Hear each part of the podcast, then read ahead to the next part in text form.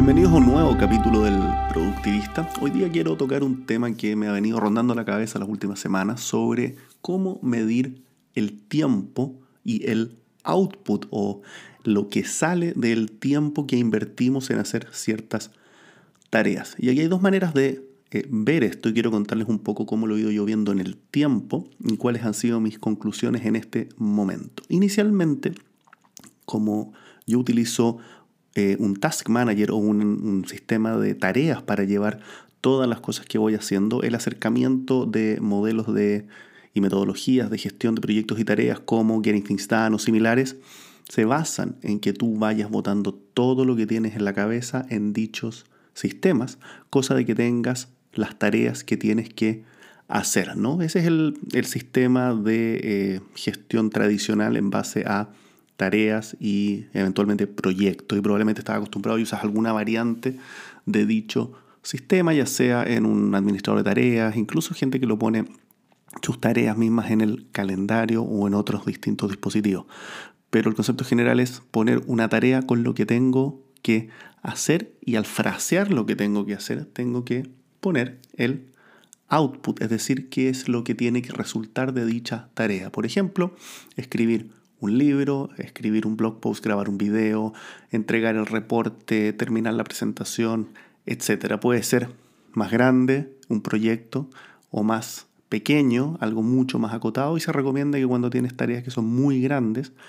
eh, que son eventualmente proyectos que consisten de más tareas eh, pequeñas dentro de ellos, las vayas separando en tareas más pequeñas y de, dicha manera puede ser mucho más abordable, ¿no? Entonces terminas con que escribir un libro va a ser escribir capítulo 1, el capítulo 2, el capítulo 3, y escribir el capítulo 1 va a ser algo mucho más pequeño sobre escribir la introducción eh, o escribir el outline del capítulo 1, etc. Y vas cortando y disectando tus tareas para tener un, mucho mejor, eh, una mucho mejor chance de, ejecutarlas ¿no? en un periodo más dominado de tiempo. Ahora, dicho acercamiento, el que yo utilizo eh, hace muchísimo tiempo, eh, ha estado bajo la lupa porque me he topado con ciertas ideas y comentarios que hablan muy mal de los gestores de tareas, específicamente porque si tú te das cuenta en todos los ejemplos que dimos, nos estamos focalizando en el output, en la salida, en el resultado, es decir, en lo que tengo que terminar. Y eso ha sido una práctica que yo he tenido de hace mucho tiempo y que siempre ha sido validada. Y es como dice, muy bueno visualizar el final, ¿cierto? Si tienes una tarea, cierra los ojos, visualiza cómo se ve cuando la tarea esté terminada. Y eso es algo que tienes que tener tú siempre en el inconsciente. Bueno, hay otra manera también de hacerla que he estado practicando las últimas semanas y que me ha resultado bastante, bastante bien y que creo yo que aplica un distinto tipo de eh, perfil quizás o de tipo de tarea que es un poco más abierta, más creativa, eh, con menos restricciones, sin tantos deadlines, eh, etcétera, que es el de no fijarse en lo que sale, sino que fijarse en lo que ingresa. Es decir,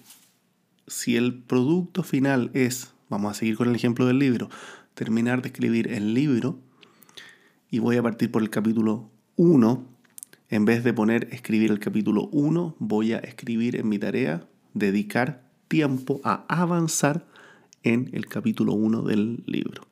Suena, para muchas personas puede sonar más o menos lo mismo, pero hay una diferencia clave que es que yo al final estoy bloqueando tiempo para avanzar en una tarea específica, a diferencia de tener que focalizarme en la entrega. Mi objetivo no es terminar el capítulo 1, es dedicar tiempo a avanzar en dicha tarea. Se nota la sutileza, es una sutileza bien pequeñita,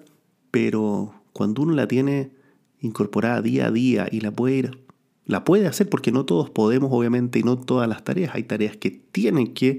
tener un output con una fecha definida, ¿no? Si tengo que entregar mis impuestos mañana y tengo que hacerlo, bueno, no puedo decir dedicar tiempo a trabajar en mis impuestos, no, no, no hace mucho sentido. Pero en tareas creo yo más creativas y quizás otro tipo de tareas también, y tareas creativas no me refiero a tareas que no tengan que ver con números ni con ni con ese mundo, ¿no? También las tareas con números y de planificación, gestión, estrategia, qué sé yo, son tareas que requieren creatividad, pero si ah, tenemos un acercamiento donde podemos decir que vamos a focalizarnos en el tiempo que dedicamos a avanzar en dicha tarea sin tener tan determinado y definido el output como lo tendríamos de la otra manera, se logran resultados mucho mejores. ¿Por qué? Porque al trabajar una tarea de dicha manera se va, eh, se va haciendo un proceso que se llama la iteración, que se va avanzando en dicha tarea y se va revisitando lo que se ha avanzado y se va de alguna manera regurgitando todo lo que vas eh, avanzando poco a poco. Hay veces que avanzas más, hay veces que avanzas menos, pero al final tienes un sentimiento de control sobre la tarea muy distinto cuando tienes que enfrentarte a un checklist de 10 tareas Por lo tanto, no digo que sea para todos ni todo tipo de tareas, pero sí hay un espacio aquí donde eh, los invito a probar este acercamiento, sobre todo en tareas que eh, no tengan tanta, eh, en, el, en un momento inicial, tanta relevancia en torno a la fecha de entrega. Ahora, ¿cuál es la manera de implementar esto? Eh, muy fácil, esto se hace de la mano con el concepto de time blocking, es decir, tomar el calendario, tu agenda y bloquear una o dos horas al día para dicha, eh, dicho espacio de trabajar o avanzar en dicho proyecto. Por lo tanto, si bloqueas ese espacio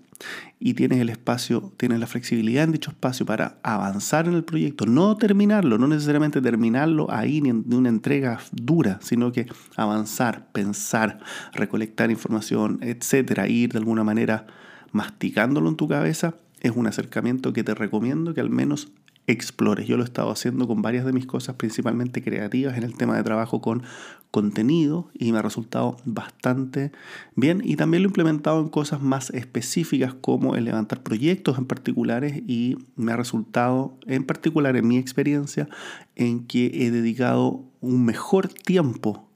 a dichos proyectos y me ha resultado mejores productos finales. Entonces creo que ahí hay algo que rescatar. Así que bueno, espero que te sirva, implementalo, pruébalo, cuéntame qué te parece y nos vemos en un siguiente episodio.